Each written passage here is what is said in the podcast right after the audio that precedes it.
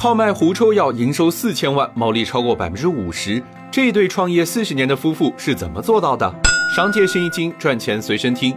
提到西施兰，你可能会很陌生，但说起它的王牌产品狐臭药，你说不定还给男朋友买过呢。这款刚需狐臭药毛利竟然超过百分之八十五，能与之相媲美的，估计也只有贵州茅台了。西施兰的发家史也是一段美好的爱情故事。四十多年前，刘重庆、朱尚华夫妇到香港学习，学医的刘重庆搞药品研发，妻子就充当业务员做销售。做什么药呢？刘重庆发现，好多靓仔靓女居然被狐臭困扰。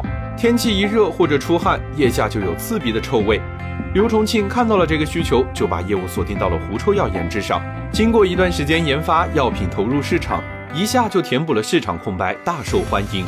无论男女，只要用药一喷，狐臭立刻消除，还能维持七到十五天药效。一九八五年，药品成功的消息很快传到了河南。河南南阳的地方找到了夫妻二人，劝说他们将公司开到河南去，这便有了后来的河南第一家中港合资企业西施兰南阳公司。